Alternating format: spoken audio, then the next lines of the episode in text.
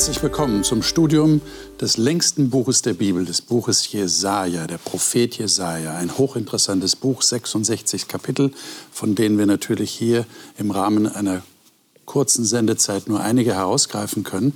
Heute haben wir die Kapitel 13 und 14 vor uns. Und nachdem wir so noch auf die letzten Kapitel schauen, die wir uns vorher angeschaut haben, äh, kommt uns das irgendwie eigenartig vor, weil davor war ein Lob in Kapitel 12. Wir erinnern uns, äh, ein Lob Gottes, äh, obwohl er zornig gewesen ist, aber er hat sich erbarmt. Wir haben so viele wunderschöne Verheißungen in den ersten Kapiteln bis zum Kapitel 13 und jetzt kommt plötzlich eine Gerichtsbotschaft, nicht über das Volk Israel, wie wir es vielleicht erwarten würden, sondern über eine ganz andere Macht, die noch gar nicht Erwähnung gefunden hat und die auch zur Zeit des Jesaja noch gar nicht da war, nämlich Babel, Babylon. Was hat es damit auf sich? Äh, wir haben fast so einen Bruch im Buch Jesaja, aber wir wollen dem mal nachspüren, was könnte der tiefere Grund dafür sein? Jesaja, beziehungsweise Gott, der ihn inspiriert hat, hat sich etwas dabei gedacht, ganz sicher. Das möchte ich gerne mit meinen Gästen besprechen. Die darf ich Ihnen jetzt vorstellen. Steffi Wiesner ist Wirtschaftsmathematikerin und arbeitet im Finanzbereich von Hope Media. Sie sagt, sie sei über ihr Hobby Lesen als Teenager auch auf die Bibel gestoßen. Dabei habe sie festgestellt, dass es mehr Sinn macht, dass es Gott gibt, als dass es ihn nicht gibt. Dr. Daniela Gelbrich ist Dozentin für Altes Testament am Campus Adventiste du Salève in Collonges in Frankreich und hatte auch schon Lehraufträge in Haiti und Madagaskar. Sie sagt, sie sei dankbar, dass Gott uns liebt, ohne dass wir ihn beeindrucken müssen. Burkhard Meyer ist in einer christlichen Familie aufgewachsen und sagt, er sei immer noch dabei, den Glauben an Gott in all seinen Facetten zu entdecken. Er lebt in Schleswig-Holstein und arbeitet normalerweise als reisender Pastor. Michael Bechtold spielt seit seinem sechsten Lebensjahr Klavier und studiert derzeit Musik und Physik in Heidelberg. Er sagt, es sei rückblickend ein Wunder, wie Gott ihn seit der Mittelstufe in der Schule mit dem Glauben und der Bibel bekannt gemacht habe. Ich habe es schon angekündigt. Wir studieren jetzt Kapitel 13 und 14 im Buch Jesaja. Bin mal gespannt, was ihr dazu sagt, welchen Eindruck ihr da gewonnen habt oder gewinnt. Freue mich auf dieses Gespräch und äh, bin mal gespannt, äh, auf welche Gedanken ihr da kommt. Jesaja 13. Ich würde vorschlagen, wir lesen mal, um einfach mal reinzukommen in den Gedankengang des Jesaja einige Verse. Wir können nicht das ganze Kapitel lesen, aber wenigstens einige Verse. Ich würde mal sagen, wir lesen die, die ersten neun Verse. Wer von euch mag das mal lesen? Äh, Michael, hast du die Neues Leben? Genau, ich habe heute Übersetzung? Neues Leben. Dann hören wir es uns doch mal in dieser modernen Fassung an. Bitte.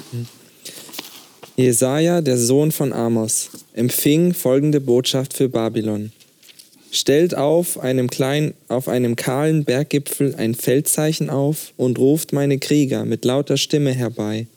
Winkt ihnen zu, damit sie durch die Tore der Tyrannen vorrücken. Ich, der Herr, selbst habe meine Geheiligten beauftragt und meine stolzen, siegreichen Helden befohlen, um mein Zorngericht zu vollstrecken. Hör den Lärm der Menschenmengen in den Bergen. Es ist der Lärm von Königreichen, deren Völker sich versammeln. Der allmächtige Herr mobilisiert eine Armee für die Schlacht. Sie stammen aus fernen Ländern, von allen Enden der Erde. Der Herr und die Werkzeuge seines Zorns, um das ganze Land zu vernichten. Schreit, denn der Tag des Herrn ist nahe, die Vernichtung durch den Allmächtigen wird kommen. Jeder Arm wird erschlaffen und alle Herzen werden mutlos sein. Das Grauen wird sie packen. Sie werden sich vor Schmerzen winden wie eine Frau in den Wehen. Hilflos werden sie einander mit geröteten Gesichtern anstarren. Gib acht, der Tag des Herrn wird kommen, der schreckliche Tag seines brodelnden Zorns. Er wird das Land zur Wildnis machen und die Sünder vernichten. Das ist schon mal ein wichtiger Hinweis, da wird vom Tag des Herrn geredet. Tag des Herrn in der prophetischen Literatur des Alten Testaments ist eigentlich immer der jüngste Tag, der Tag, an dem Gott kommt. Das ist schon mal ein interessanter Hinweis. Und dann haben wir in Vers 11, ich werde am Erdkreis die Bosheit heimsuchen, an den Gottlosen ihre Schuld. Also hier haben wir plötzlich äh, nicht nur Babel im Blickfeld, sondern die ganze Erde. Ich werde den Himmel erzittern lassen, Vers 13. Und dann kommen einige Verse, ähm, die uns äh, Mühe machen, würde ich mal sagen. Wenn also davon gesprochen wird, wer, dass Kinder zerschmettert werden, Häuser geplündert, Frauen geschändet werden, äh, dann heißt es in Vers 17, siehe, ich erwecke gegen sie die Meder.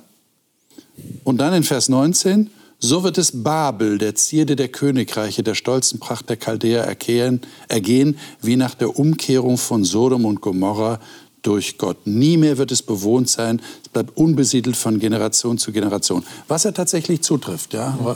Babylon liegt im heutigen Irak. Da ist tatsächlich nichts mehr los. Ähm, wie wirkt diese ganze Geschichte auf euch? Dieser, äh, Im, im Luther-Text steht ja, es ist eine Last für Babel. So, so als wäre dem Propheten eine Last auferlegt worden. Und die muss er jetzt loswerden. Äh, was macht ihr mit diesem Kapitel? Was nehmt ihr da draus? Was, was ist euch aufgefallen? Steffi. Also mich verwundert es ähm, zunächst halt ein bisschen, weil es so, so unvermittelt kommt nach eben ähm, Kapitel 11 dem, wo es um das Friedensreich geht, am Ende der Zeit, beziehungsweise dann eben auf der neuen Erde, dann das Loblied der Gerechten und jetzt plötzlich dieses Gericht über ein Volk, von dem wir bei Jesaja vorher noch gar nichts ähm, gehört haben. Und ich frage mich, warum, warum jetzt, warum an dieser Stelle? Und was ich spannend finde, dass es aber ja eben auch nicht nur um das Gericht über Babel geht, sondern dann ja auch wieder eben wieder Endgericht. Und damit, okay, ist da wieder ein Bezug? Doch, also ich meine, Endgericht ist ja Endzeit. Danach gibt es das ewige Friedensreich. Ähm, das heißt, irgendeinen Zusammenhang gibt es da ja offensichtlich doch. Das könnte ja auch darauf hindeuten, dass diese Macht Babel nicht nur eine regionale, eine lokale Bedeutung hat, sondern möglicherweise eine universale Bedeutung. Dass plötzlich der Blick sich weitet und äh, zum Ausdruck gebracht wird. Also äh, eigentlich geht es ja um die ganze Erde. Mhm. Oder? Was meint ihr? Ja, ich sehe hier auch, dass ähm, der Prophet langfristige Entwicklungen jetzt in den Blick bekommt. Babylon war ja eine Supermacht, die damals noch gar nicht auf dem Schirm war. Und auch Emanuel ist jemand, der ja wahrscheinlich auch noch nicht sofort auftritt. Das liegt ja auch noch in der Zukunft. Also Prophetie hat durchaus auch was mit noch weiter entfernter liegenden Ereignissen zu tun. Der Blick ist also ein langer Blick und es geht sogar ja, bis zum jüngsten Tag, bis zum Tag des Gerichts. Ja. Also eine, eine lange Schau, äh, die hier vollzogen wird, die aber zeigt, dass ähm, es nur einen gibt, der wirklich den Überblick hat und weiß, was in Zukunft geschieht mhm. und auch das Schicksal seines Volkes in der Hand hält. Ja. Und in der Bibel ist es ja ganz oft so, dass eine historische Realität auf eine universale Realität hinweist. Das ist ja ganz eng verwoben. Und Jesaja, der im alten Orion, Orient, Orient lebt, nicht? Er, er, beschreibt es auch auf seine Art und Weise. So würden wir das heute nicht zu Papier bringen. Das ist klar mit all diesen dichten Bildern und schlagkräftigen äh, Metaphern, die er hier verwendet. Ja? Aber da schwingt was Universales mit in diesem Text. Das stimmt. Also auch, auch Gott, der Richter und, und, und der, der hier auch sehr ehrlich ist. Nicht? Ähm, auch was das Böse im Prinzip für Konsequenzen letzten Endes hat, wenn man es festhält. Mhm. Ja? Also das, erschüttert hier im Text. Mhm. Ja? Also das Böse treibt sein Unwesen und das ist nicht schön. Mhm. Ja? Es ist nicht schön. Ich finde es auch bemerkenswert, dass ähm, Babel so ein ähm, Babylon auch so ein, so ein ähm, so eine Schablone ist, ja, so eine universelle Schablone für das, was passieren kann, wenn, wenn sich Macht aufbauscht und sich sogar bis zu Gott ähm, erhebt und, ähm, ja, und sich Dinge anmaßt, die, die ihm nicht zugestehen. Und, und ähm, diesen Machtmissbrauch und diesen Ausschweif und diesen moralischen Verfall, der in anderen Reichen auch, auch wieder, immer wieder vorkommt. Und das ist so eine, ähm, ja, eine Vorschattung, ein, ja, eine Charakteristik, wie, wie das eben in anderen Reichen, die vielleicht sich auch Babylon als, ähm, als Vorbild nehmen, ähm, sich wiederholt. Mhm, mhm. Wobei das ja noch nicht so deutlich wird, woran mhm. es tatsächlich liegt, weil es mhm. noch in der Zukunft ist. Und wir haben noch, noch nicht wirklich ausreichend Informationen, um beurteilen zu können, wo liegt jetzt eigentlich mhm. das Problem? Ja. Warum hat Gott so, so eine Not mit dieser Macht Babylon? Mhm. Und dazu müssen wir natürlich weiterlesen, denn das 14. Kapitel beschäftigt sich ja auch damit. Äh, es beginnt aber, das 14. Kapitel, mit sehr tröstlichen Worten. Und ähm, das wollen wir mal lesen und, und bewusst registrieren. Ähm, und zwar die ersten beiden Verse. Wer von euch würde die mal lesen, bitte? Denn der Herr wird sich über Jakob erbarmen und Israel noch einmal erwählen und wird sie in ihr Land setzen. Und der Fremde wird sich ihnen anschließen und sie werden sich dem Haus Jakob zugesellen. Und die Völker werden sie nehmen und sie an ihren Ort bringen. Dann wird das Haus Israel diese als Knechte und Mägde in Erbbesitz nehmen im Land des Herrn. Und sie werden die gefangen wegführen, die sie gefangen wegführten.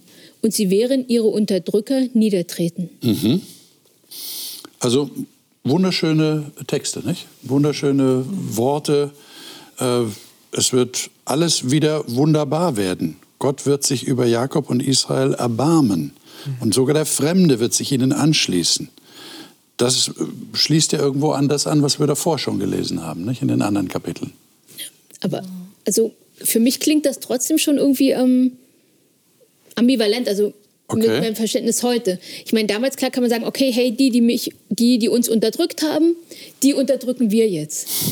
äh, ist, ist, das jetzt die, das ist jetzt die Lösung? Ist einfach nur wie du mir, so ich dir? Also da habe ich halt irgendwie so meine Schwierigkeiten. Also das ist für mich nicht das ähm, Friedensreich, von dem Gott doch eigentlich ähm, redet. Okay. Auf der anderen Seite natürlich klar, aus der Sicht des Unterdrückten vielleicht auch erstmal nachvollziehbar. Ich meine, die Frage ist ja dann, äh, stimmt das überhaupt? Wenn es hier um Babel geht, um Babylon, ja. haben die Israeliten die Babylonier gefangen weggeführt? Nein. Nee sind nicht nach Babylon einmarschiert. Sie sind nicht nach Babylon einmarschiert. Die waren froh, dass sie wieder nach Hause konnten. Ja, ja, genau. ja. Nach dem Exil. Ja. Das heißt, es waren ja die Meder, die werden ja auch erwähnt. Im, im, das haben wir, glaube ich, gar nicht gelesen. Die werden doch im Vers 17, in Kapitel 13 werden die erwähnt. Siehe, ich will die Meder gegen sie erwecken. Mhm. Und das ist ja tatsächlich passiert, historisch, ja, dass die Meder gekommen sind, die per Meder und Perser, und haben Babylon erobert, aber nicht die Israeliten. Nun ja, der Vers 2 sagt ja auch, und die Völker werden sie nehmen und sie an ihren Aha. Ort zurückbringen. Der Text gibt uns da schon mhm. einen kleinen Hinweis. Ja, sie werden zurückgebracht. Und man sieht hier auch den Gott des Exodus. Nämlich Gott wird sie in ihr Land setzen. Ja, er ist der, der sie zurückbringt. Und hier wird im Prinzip schon ein wenig diese Spannung im babylonischen Exil vorausleuchten gelassen. Ja?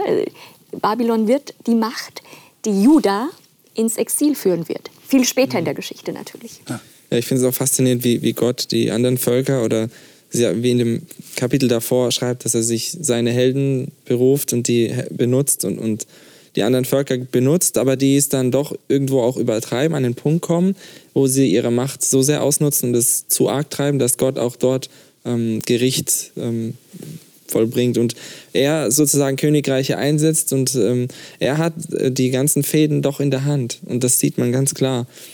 Ähm, das ist ähm, doch auch tröstlich, weil mhm. Es einen Sinn dahinter schon gibt. Das heißt, das würde dann bedeuten, dass dieses Sie werden die Gefangen wegführen, diese Gefangen wegführten, sich auf die Völker bezieht mhm. und nicht unbedingt auf das Haus Israel, jetzt rein historisch betrachtet. Mhm. Also hier wird etwas umgekehrt, was eigentlich sehr schlecht aussieht, aber Israel wird tatsächlich gerettet, weil die, die sie gefangen weggeführt haben, selber in Gefangenschaft kommen. Aber jetzt kommt ja was Interessantes in Vers 3 und 4. Es wird geschehen an dem Tag, an dem der Herr dir Ruhe verschafft von deiner Mühsal und deiner Unruhe und von dem harten Dienst, den man dir auferlegt hat, da wirst du dieses Luther sagt Lied, Elberfelder sagt Spottlied anstimmen über den König von Babel. Und sagen, wie hat aufgehört der Unterdrücker, aufgehört das Anstürmen. Dann geht das weiter. Hm, wenn man es jetzt vorstellt, ihr habt gerade gesagt, Israel ist wieder zurückgeführt worden an den Ort, an den sie kommen sollten. Äh, das ist ja wunderbar. Und dann singen sie ein Lied. Jetzt würde man erwarten, sie singen ein Loblied. Nicht? Würde man doch erwarten. Sie, ein, ein Lied der Dankbarkeit zu Gott. Aber jetzt kommt plötzlich ein Lied gegen Babel. Wieso? Also ich kann mir gut vorstellen, oder ich denke, es ist sogar in der Bibel überliefert, dass sie Jubellieder gesungen haben, als sie aus Babel befreit wurden. Ja. Aber es gibt eben auch hier dieses Spottlied. Und äh, vielleicht hat es damit zu tun, dass sie jetzt keine Angst mehr haben müssen vor diesem Gegner, nie wieder Angst haben müssen vor ihm. Vielleicht auch ein bisschen vermischt mit dem Staunen, der Verwunderung, dass diese dieses großartige Reich, es gab kein größeres, jetzt so tief gefallen ist. Die Fallhöhe war ja doch sehr tief. Und vielleicht auch ein Stück Befreiung, ja. Mhm. Äh, wer so singt, wer so redet, der, der muss schon was hinter sich haben. Ja. Mhm. Aber ich finde es ja auch interessant, dass der Jesaja das praktisch vorhersieht. Er, mhm. er sieht praktisch Gefangenschaft, ja, klar. Die ist ja auch von anderen Propheten vorhergesagt worden aber er sieht auch die Befreiung schon. Und er sieht schon den Untergang von Babylon. Mhm. Das heißt, wenn es ein Israelit vor den ganzen historischen Ereignissen gelesen hat, müsste er eigentlich Hoffnung daraus geschöpft haben. Mhm. Es wird nicht ewig dauern. Es wird wieder zu Ende gehen. Und wir werden sogar mhm. ein Lied gegen Babel singen. Ein Triumphlied sozusagen, Spottlied. Kommt mir auch vor, es ist wie so ein, ein ein äh, Drehbuch, ein, ein Drama in fünf Akten, das, das der Prophet dem Volk da gibt, ja und, äh, ja. und man da ganz klar sieht dann den Höhepunkt und dann diesen gewaltigen Fall und ähm, wie sich das alles ereignet und, ähm, und so ein Spottlied, ja, das ist ja nichts Schönes, wenn jemand verspottet wird, ähm, aber es halt sehr prägsam ist, dass so ein riesiges Königreich ähm, dann, wie man dann später sieht, so, so tief fällt und äh, nicht mehr da ist. Was hier ja. auch spannend ist, ähm, dass es ja auch nicht nur die Menschen sind, die jetzt hier rasten, sondern dass es auch die Natur ist. Hm. Dass hier ja auch, ähm, also hier geht es drum von, also ähm, ich gucke gerade, Vers 8, auch die Wacholderbäume freuen sich über dich, die Zedern des Libanon. Seitdem du da liegst, kommt der Holzfäller nicht mehr zu uns herauf. Also vielleicht ist da eben auch das Natur wurde halt ähm, ja auch letztlich so ausgebeutet, weil klar, man braucht halt viel Holz, auch für, sei es jetzt fürs Kriegsgerät und so weiter. Ähm, und da wurde entsprechend viel eben auch gefällt. Und wenn eben diese Macht dann da zu Ende ist, kann jetzt auch Natur sich letztlich wieder, wieder erholen.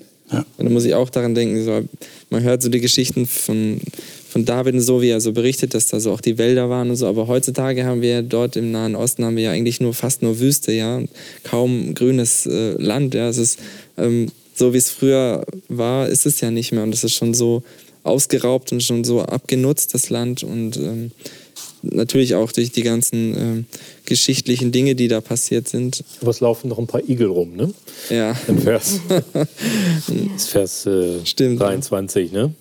Mhm. Ich will es zum Besitztum der Igel machen und zu Wassersümpfen und will es wegfegen mit dem Besen des Verderbens, spricht der Herr, ja. der Herr der Herrscher. Ja.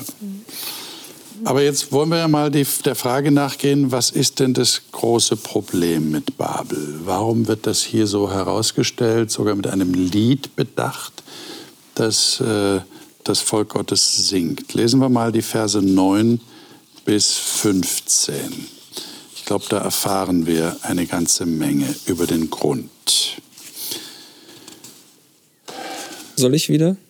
Ja? Wenn du gerne mhm. lesen magst aus der äh, Neues Leben, Bibel genau. gerne. Im Totenreich herrscht schon Aufregung über deine Ankunft. Alle verstorbenen Fürsten der Welt sind deinetwegen in Aufruhr, und die Könige der Völker erheben sich von ihren Thronen. Gemeinsam rufen sie, Jetzt bist du so ohnmächtig wie wir. Du bist uns gleichgemacht worden. Deine Pracht und der Klang deiner Musik wurden in die Unterwelt heruntergebracht.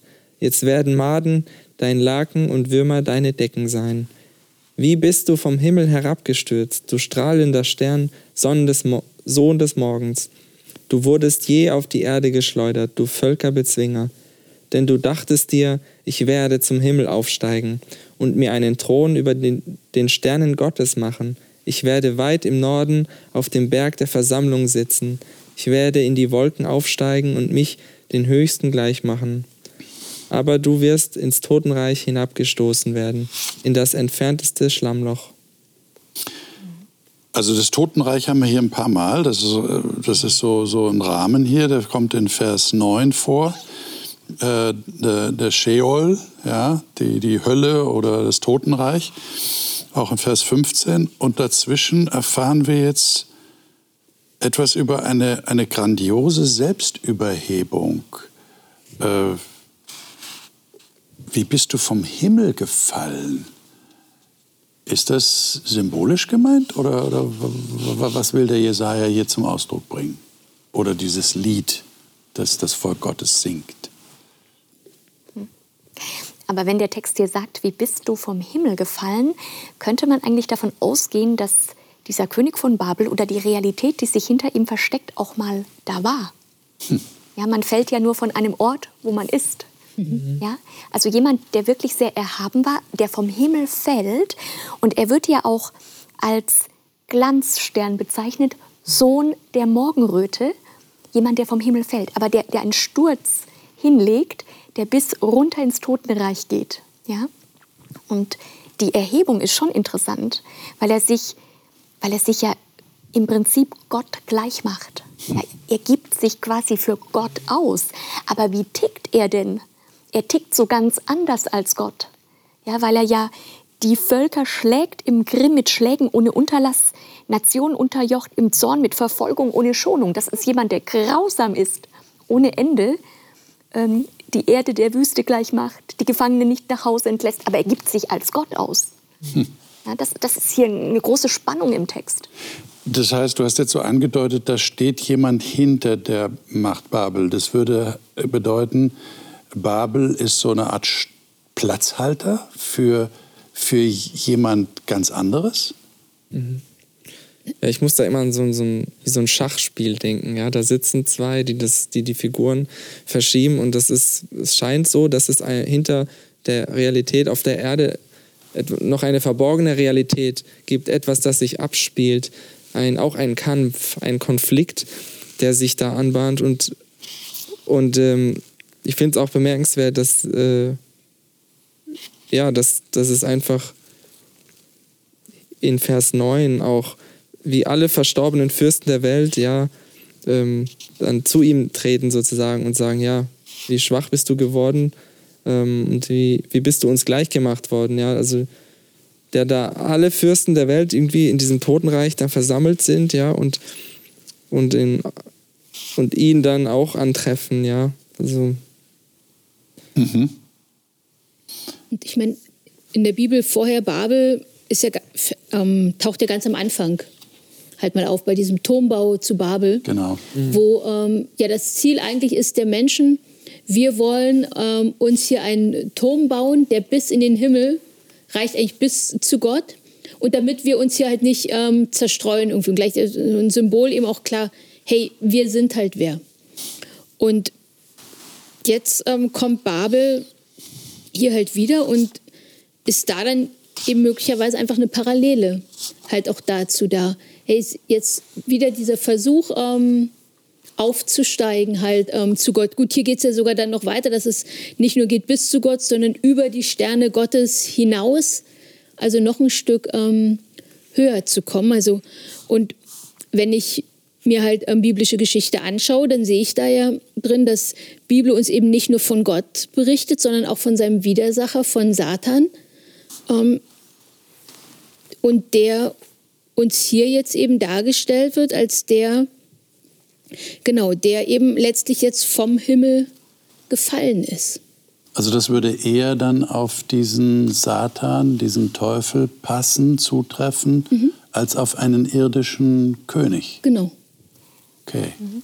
Ich meine, den irdischen König von Babel, den gab es. Das ist eine historische Größe.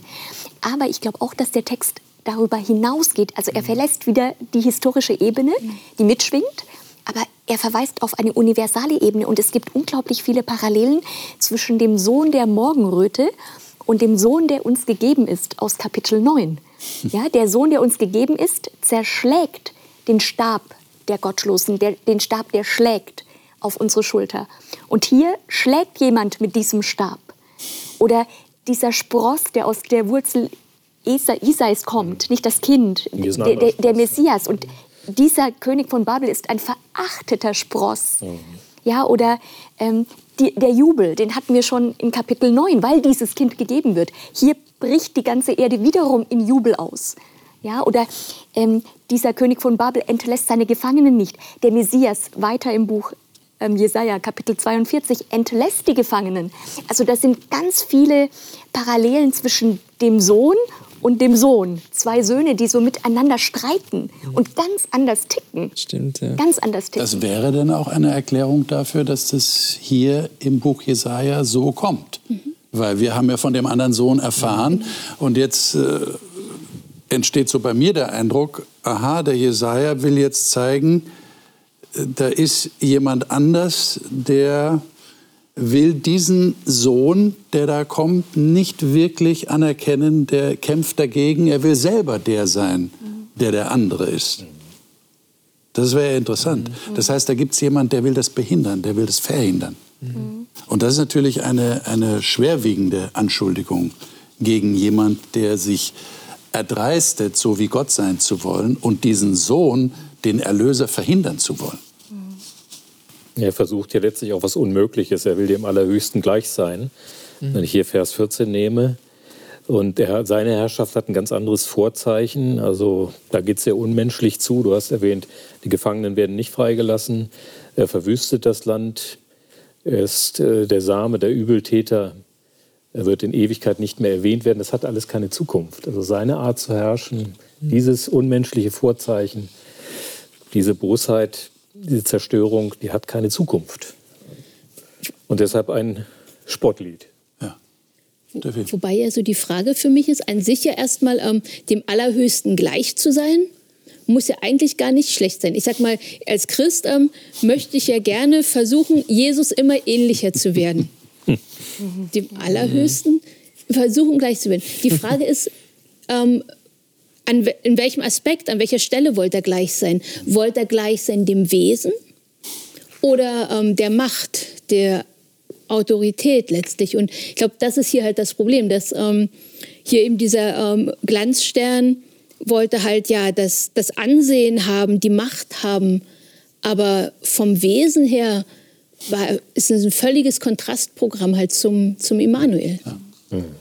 Ja, und, und ich habe den Eindruck, diesem König von Babel oder der Macht, die dahinter steht, dem geht es nur um sich. Ja, ja das ist mhm. total. Das ist eine andere Agenda. Ich, ich bezogen, mhm. ein völlig anderes Programm als der Messias, der kommt und der sein Leben gibt, der stirbt mhm. für die Menschen. Dieser König hier würde nicht für jemand anderen sterben. Ja, das, das ist mhm. das Wesen, das hier durch, sich durchblicken lässt, auf jeden Fall. Und Babel würde dann praktisch, wie ich schon gesagt habe, so der Platzhalter sein, so, so das Bild, das, das plastische Bild für diese Macht sein, weil er sich genauso verhält. Ja, Babel verhält sich genauso wie dieser, der eigentlich dahinter steht. Und das erinnert ja irgendwo auch an, an äh, Genesis 3, nicht? Äh, dieser berühmte mhm. Vers 15. Äh, die Schlange, deren Kopf zertreten wird, durch den einen, der da kommen soll, durch den Samen, mhm. durch den Nachkommen, da hätten wir dieselbe Auseinandersetzung wieder, wie wir sie dann hier vorfinden. Mhm. Das ist interessant.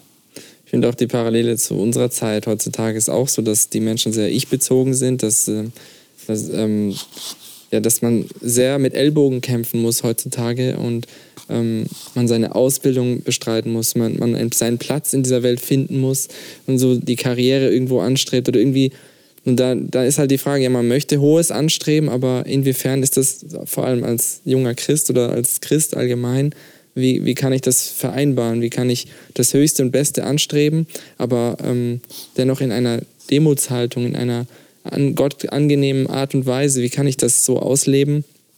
Und diesen Ellbogenkampf, den, den es heutzutage gibt, wie kann ich da so meinen Platz finden, ähm, ohne irgendwie zertrampelt zu werden?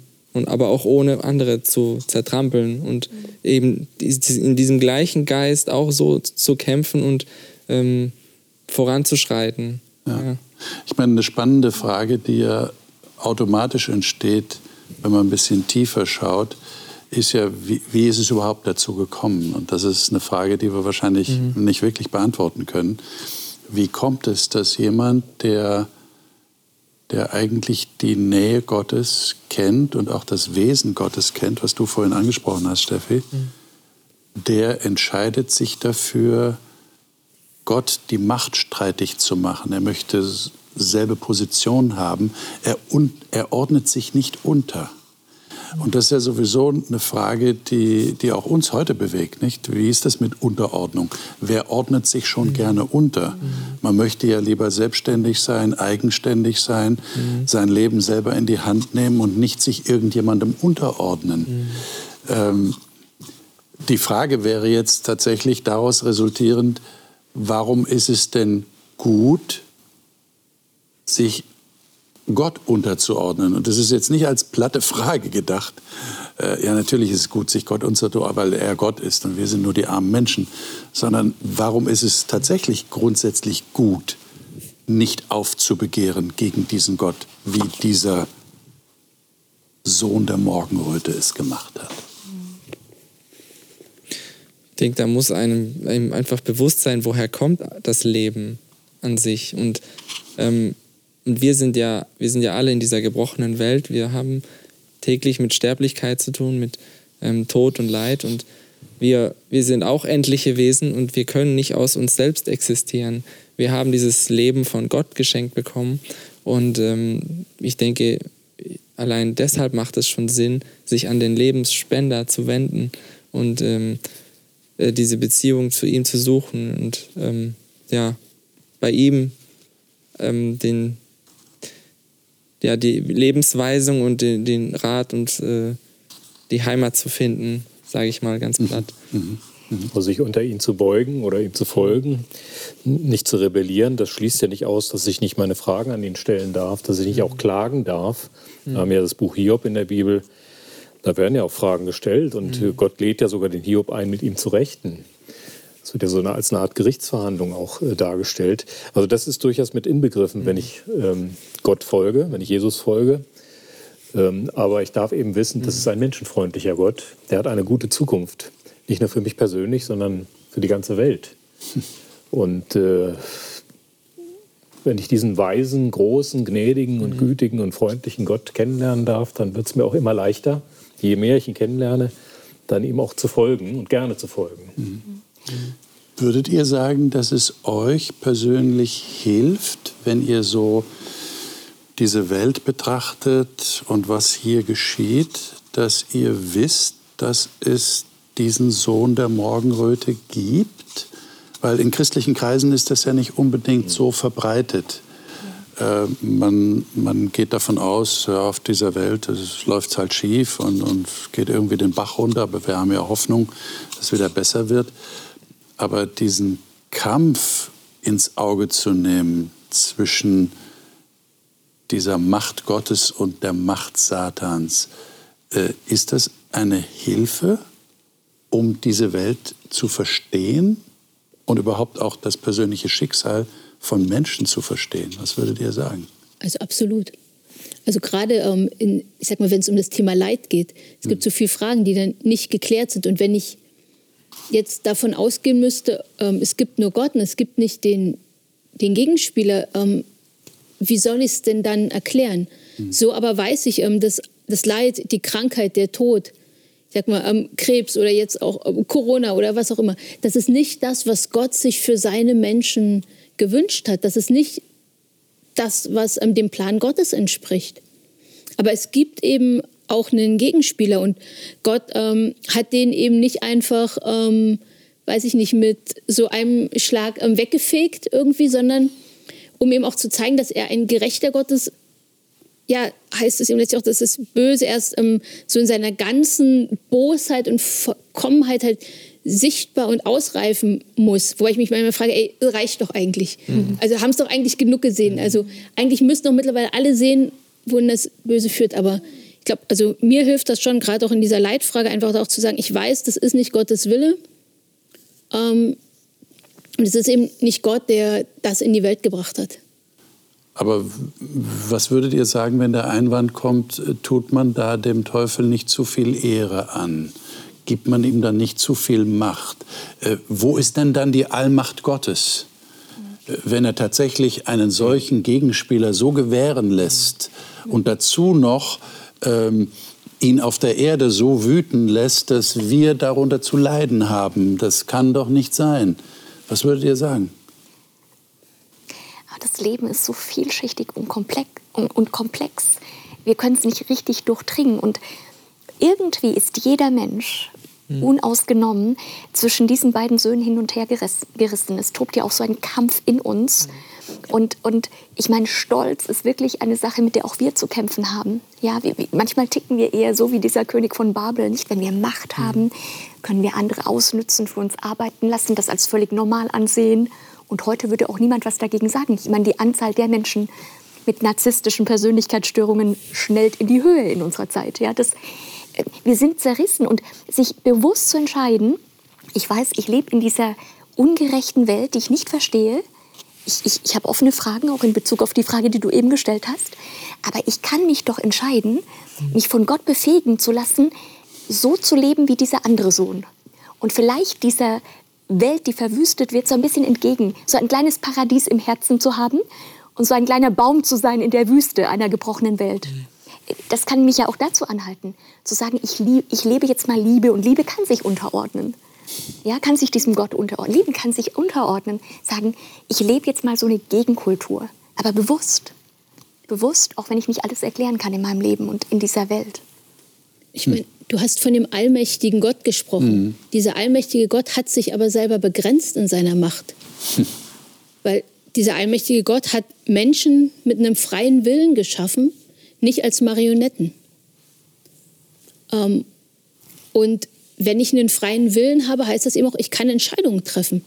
Mhm. Und ich treffe jeden Tag neu die Entscheidung, okay, ordne ich mich jetzt diesem Gott unter oder tue ich das eben nicht? Ähm, wie gehe ich mit Menschen um? das legt Gott ja nicht fest, mhm. ähm, ob ich halt ähm, liebevoll und hilfsbereit bin oder ob ich sage, ey, ist mir doch völlig egal, wie es dem mit meiner Entscheidung geht. Mhm. Ähm, Hauptsache, mir geht's gut. Mhm. Ähm, also, ähm, klingt es vielleicht hart, aber ich glaube halt nicht, dass, dass Gott allmächtig ist, weil er sich selber in seiner Liebe tatsächlich begrenzt hat. Weil er einen bestimmten Plan hatte. Klar. Um überhaupt in der Lage zu sein, diesen anderen Gegenspieler zu besiegen. Mhm. Okay, das ist ein interessanter Gedanke. Ich meine, es kommt ja noch dazu, wir erfahren ja dann in anderen Büchern der Bibel, ich verweise mal auf das Buch Daniel, auch das Buch Offenbarung, dass da Babylon eine große Rolle spielt. Und ich finde es sehr interessant, dass da auch die Frage der Anbetung eine Rolle spielt. Das heißt, es ist nicht nur, ich will Gott gleich sein, weil ich Macht habe, sondern ich möchte auch gerne die Ehre haben, die Verehrung, die Anbetung. Und da kommen wir ja eigentlich zum Kern dessen, was, was dieser Sohn, der uns gegeben wird, eigentlich erreichen will, nämlich Erlösung. Da geht es ja um, Anbetung hat ja auch mit Erlösung zu tun. Das ist ja sehr interessant. Das heißt, Babel ist eine, eine Macht, die sich anmaßt, Vorrechte in Anspruch zu nehmen, die eigentlich nur Gott zukommen. Und damit torpediert sie aber den Plan der Erlösung, den Gott vorgesehen hat. Das ist ja, ist ja eigentlich erschreckend, dass es so eine Macht überhaupt gibt. Ja, und, und ich denke immer, Gott, ich meine, Gott ist Liebe. Und Liebe beruht auf Freiheit. Freiheit inkludiert das Risiko. Nicht? Freiheit inkludiert Risiko. Und Gott arbeitet ja nur im Rahmen der Liebe. Er kann andere Menschen, er täuscht uns nicht. Ja, Babylon kann uns täuschen mit Glitzer und Glanz oder mit Herrschaft, mit Tyrannei. Ich meine, Babylon stehen ganz, ganz viele Register zur Verfügung, wohingegen Gott sich auch einschränkt und sagt, ich, ich mache das mit Liebe. Und Liebe braucht Zeit. Ja, und, und sein Plan, das muss wachsen in der Geschichte, damit, damit klar wird, dass er wirklich Liebe ist. Und, und, und Liebe braucht immer Zeit, das ist immer der schwierigere Weg, als seine Macht auszuspielen. Immer. Amor vincit omniat. Die Liebe siegt über alles. Und für uns ist Gott die Liebe. Und er hat seine Wege mit dem Bösen, mit dem, mit dem abgrundtief Bösen umzugehen, mit dem Gegenspieler. Mhm. Wir würden wahrscheinlich am liebsten den Satan gleich sofort und für immer beseitigen, aber Gott geht einen anderen Weg.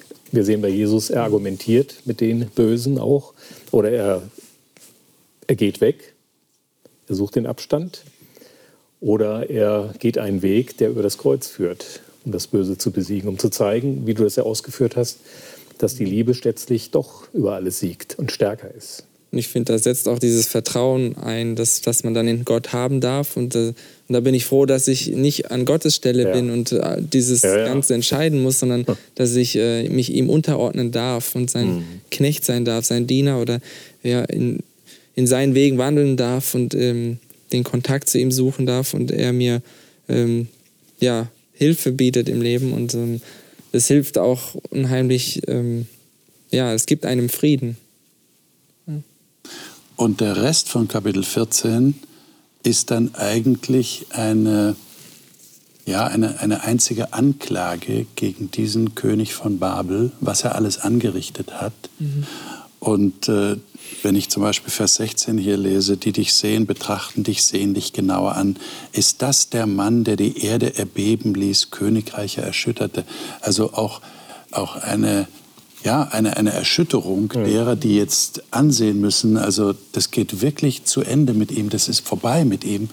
Und gleichzeitig auch eine, eine Siegesbotschaft. Tja. Mhm. Liebe Zuschauer, ähm, das Kapitel 13 und 14, was wir jetzt gelesen haben, ist ja wirklich keine einfache Botschaft. Aber es steckt etwas ganz Tiefgründiges da drin. Und ich denke, das haben wir jetzt im Gespräch auch äh, versucht herauszuarbeiten.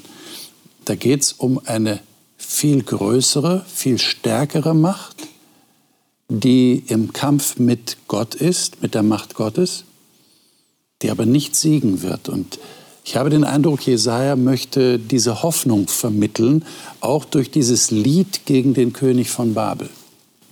Und ich denke, daraus können wir auch Ermutigung nehmen, gerade in einer Welt, die in diesem Kampf sich befindet. Und jeder von uns befindet sich in diesem Kampf, weil diese Gegenmacht natürlich versucht, äh, Boden zu gewinnen und damit auch uns auf seine Seite zu ziehen. Aber, ich habe schon erwähnt, die Verheißung in 1. Mose 3, Vers 15 ist da. Der Schlange wird der Kopf zertreten werden. Damit beenden wir jetzt diesen, diesen ersten Zyklus von Jesaja, von dem Buch Jesaja und werden das nächste Mal einen Sprung machen in eine Geschichte. Der Jesaja hat ja etliche Könige erlebt und er hat nicht nur Gutes mit ihnen erlebt. Wir denken an Usia, der Aussatz bekam, weil er sich als Priester betätigen wollte. Wir denken an Ahas, der äh, kein Zeichen von Gott haben wollte und Gott damit ermüdet hat, wie er sagte. Aber jetzt erleben wir einen König, der Gott wirklich vertraute. Und Jesaja hat mit ihm sehr viel zu tun gehabt. Und was da tatsächlich passiert ist, das wollen wir das nächste Mal uns näher anschauen. Ich hoffe, Sie sind dann auch wieder dabei. Bis dahin alles Gute Ihnen.